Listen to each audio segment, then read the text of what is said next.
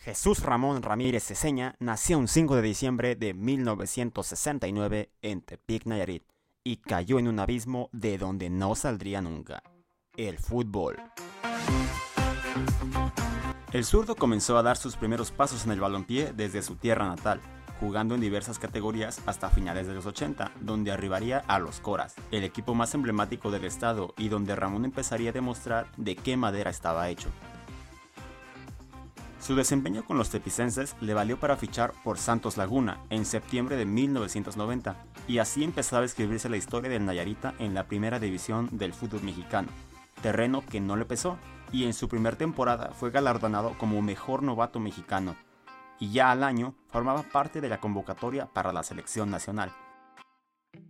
Sin embargo, no todo era miel sobre hojuelas y llegaría el primer tormento en su carrera apenas al año cuando otro joven prospecto, precisamente, de nombre Carlos Carrillo García, lo fracturara, dejándolo nueve meses fuera de los campos, pero aún más importante, de los Juegos Olímpicos de Barcelona 1992.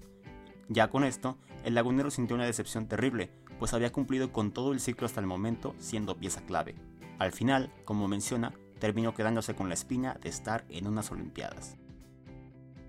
Aún así, en 1993 ocurriría un suceso muy importante, pues el cuadro azteca fue invitado por la Conmebol para disputar la Copa América en Colombia, lo que significaba el debut para el Tri en tal torneo. Allí Ramírez destacaría incluso anotando un gol frente a Ecuador y junto al combinado verde avanzaría hasta la final contra la Argentina subcampeona del mundo. Y aunque se haya perdido tal compromiso, para Ramón significó un parteaguas en el fútbol de México y dijo, esa Copa América, ser parte de esa generación que cambió la mentalidad del futbolista, donde se quitaron los complejos, los límites, la cuestión del miedo, a partir de ahí muchos jugadores comenzaron a emigrar a Europa. Tras esto el tepicense volvió a Santos y acabó llegando a la final en el verano de 1994, cayendo ante los tecos y culminando así su etapa con los guerreros tras 107 partidos. El verano se hizo presente y así también Ramón en la convocatoria para el Mundial de Estados Unidos, mismo donde arrancaría como titular frente a Noruega, los dos siguientes compromisos los atestiguaría en la banca, pero volvería a la actividad para los octavos contra Bulgaria, donde disputó los 120 minutos y en ese encuentro los aztecas cayeron en penales y cerraban su participación mundialista. Al cabo de unas semanas se anunciaba la flamante contratación de Ramírez a las Chivas de Guadalajara, donde llegó para ser un referente y en su primer campaña convertía seis anotaciones y alcanzaba las semifinales.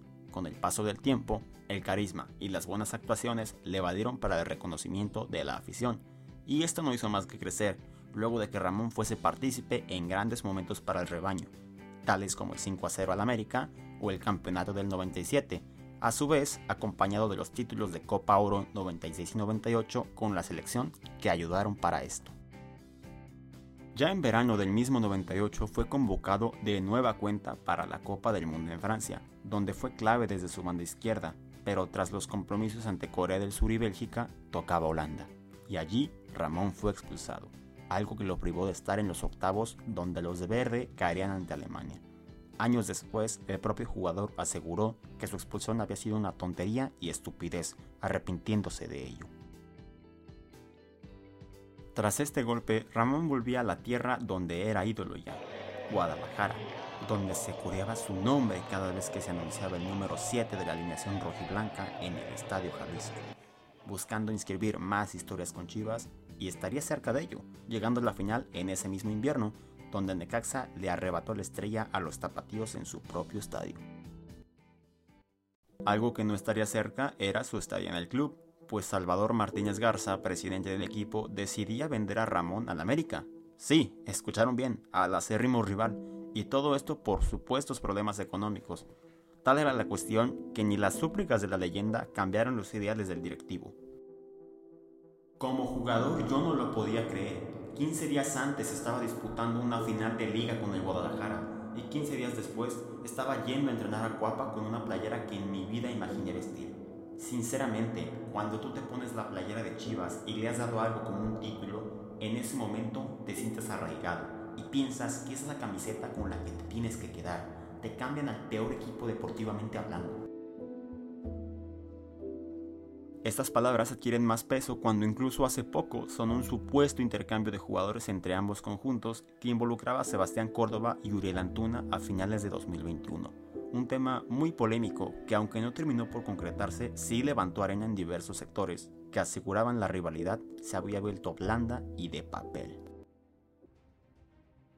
Así el Nayarita emigraba al América, dejando atrás su pasado rojiblanco donde su carrera comenzaría a verse envuelta en varios procesos. Tigres, una segunda etapa en Guadalajara y Chivas USA, donde decidiría anunciar su retirada del fútbol profesional en 2007. Quiero decirle adiós al fútbol de la misma forma en que llegué, con humildad. Agradezco por esta carrera, adiós a mi familia, a los equipos que me permitieron jugar al fútbol por tantos años y a los entrenadores que me ayudaron a ser quien soy. Zurdo, técnicamente increíble, control de balón fino, ídolo y un disparo prodigioso. Hablamos de fútbol y hablamos del legendario Ramón Ramírez. Si te ha gustado este podcast no olvides compartirlo con tus amigos y familiares. Cada viernes tenemos un nuevo episodio. Yo soy Manuel Blanco y nosotros nos vemos. Hasta la próxima.